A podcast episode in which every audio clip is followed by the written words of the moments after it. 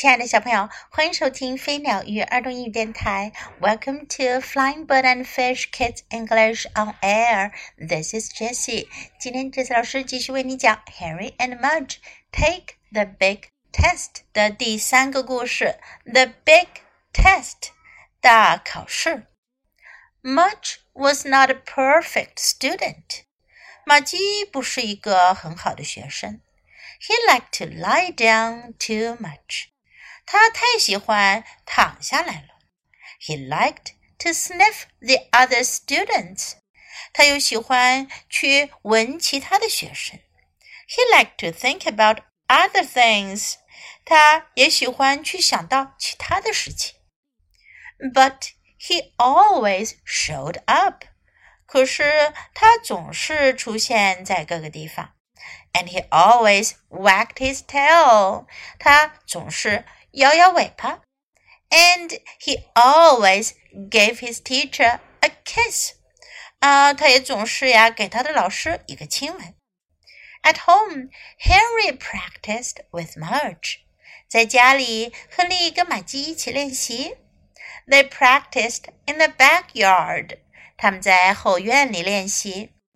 Henry had one pocket full of liver treats。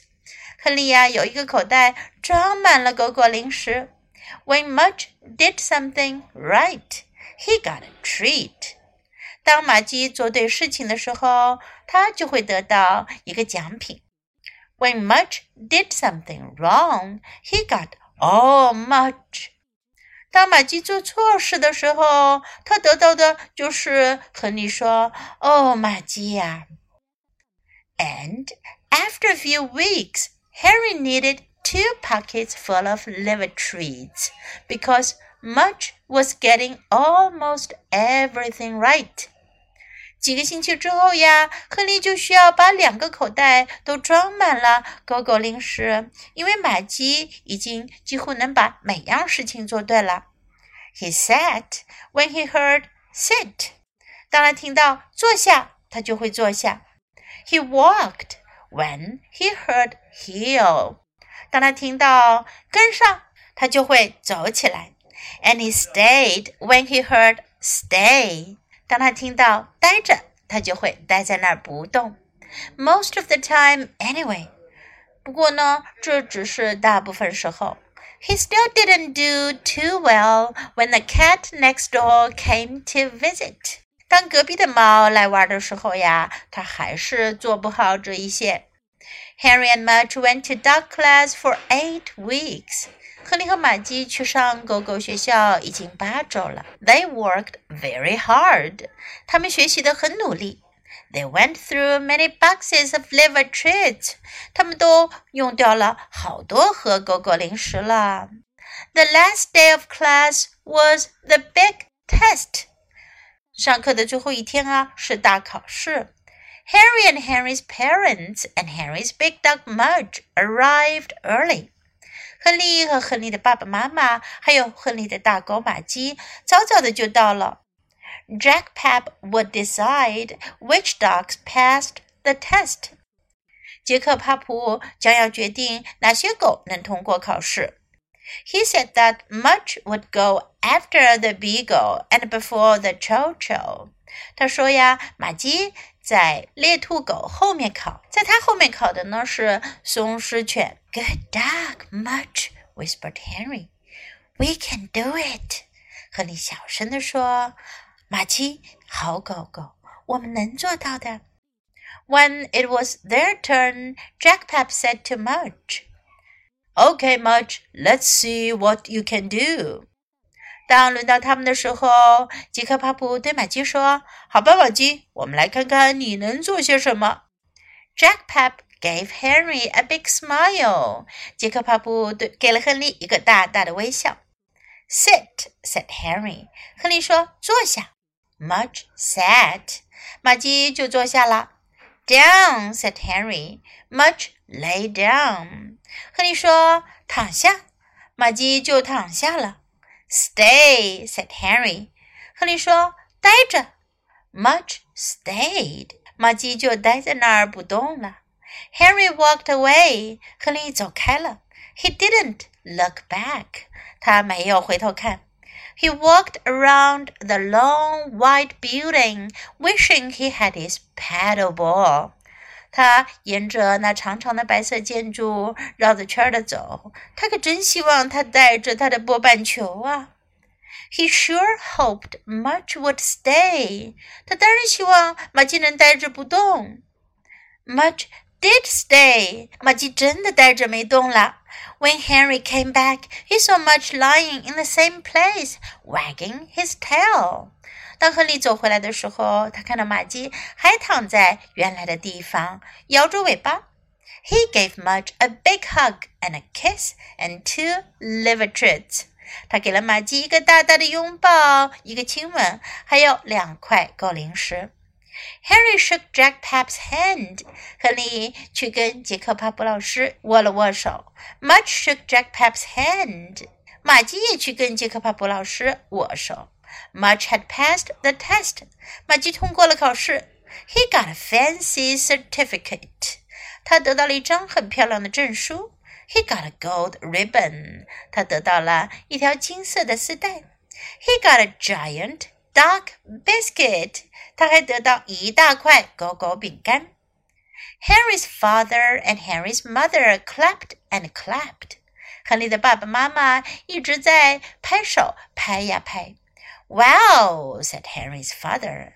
亨利的爸爸说：“哇。” Smart dog, said Henry's mother. 亨利的妈妈说：“聪明的狗。” Great dog, said Henry. 亨利说：“好棒的狗。” Mudge wagged at them and barked and jeweled one last time on his teacher's foot.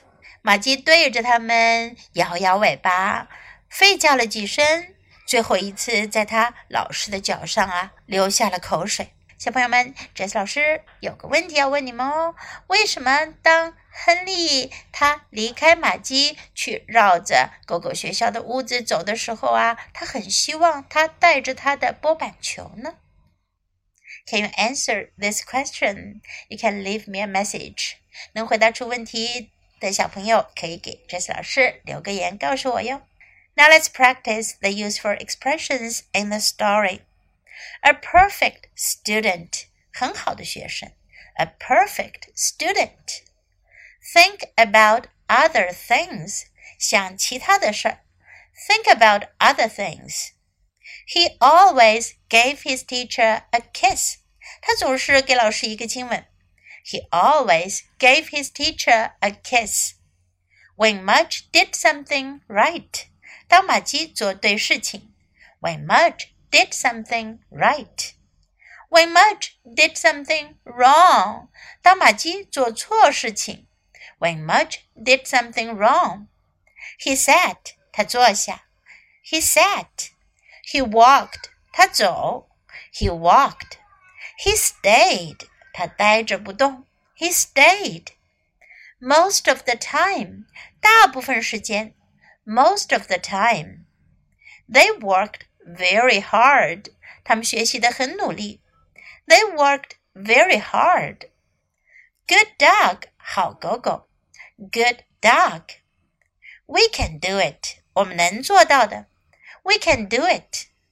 Let's see what you can do. 我们来看看你能做什么。Let's see what you can do. Smart dog. 聪明的狗。 smart dog. Great dog. 很棒的狗. Great dog.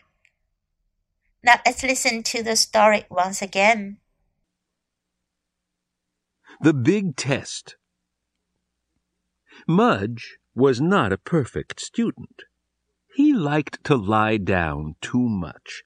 He liked to sniff the other students. He liked to think about other things but he always showed up, and he always wagged his tail. And he always gave his teacher a kiss. At home, Henry practiced with Mudge. They practiced in the backyard. Henry had one pocket full of liver treats. When Mudge did something right, he got a treat.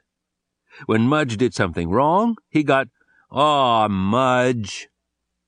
And after a few weeks, Henry needed two pockets full of liver treats because Mudge was getting almost everything right.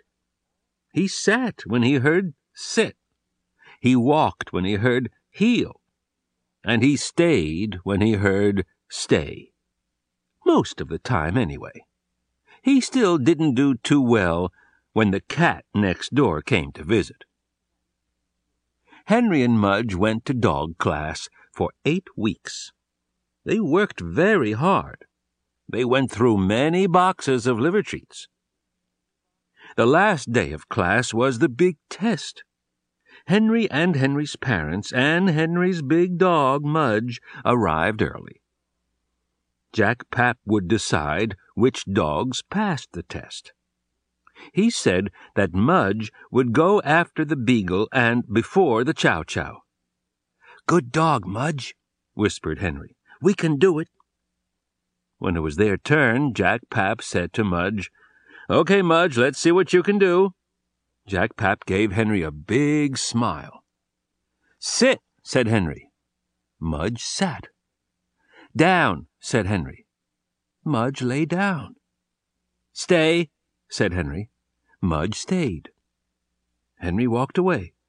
He didn't look back. He walked around the long white building, wishing he had his paddle ball. He sure hoped Mudge would stay. Mudge did stay. When Henry came back, he saw Mudge lying in the same place, wagging his tail. He gave Mudge a big hug and a kiss and two liver treats. Henry shook Jack Pap's hand. Mudge shook Jack Pap's hand. Mudge had passed the test. He got a fancy certificate. He got a gold ribbon. He got a giant dog biscuit. Henry's father and Henry's mother clapped and clapped. Wow, said Henry's father. Smart dog, said Henry's mother. Great dog, said Henry. Mudge wagged at them and barked and drooled one last time on his teacher's foot. Henry and Mudge take the big test 这本书的三个故事我们都讲完了。Do you like their stories do you like Mudge？你们喜欢马基这头大狗吗？Hope you enjoyed these stories. Thanks for listening. Until next time, goodbye.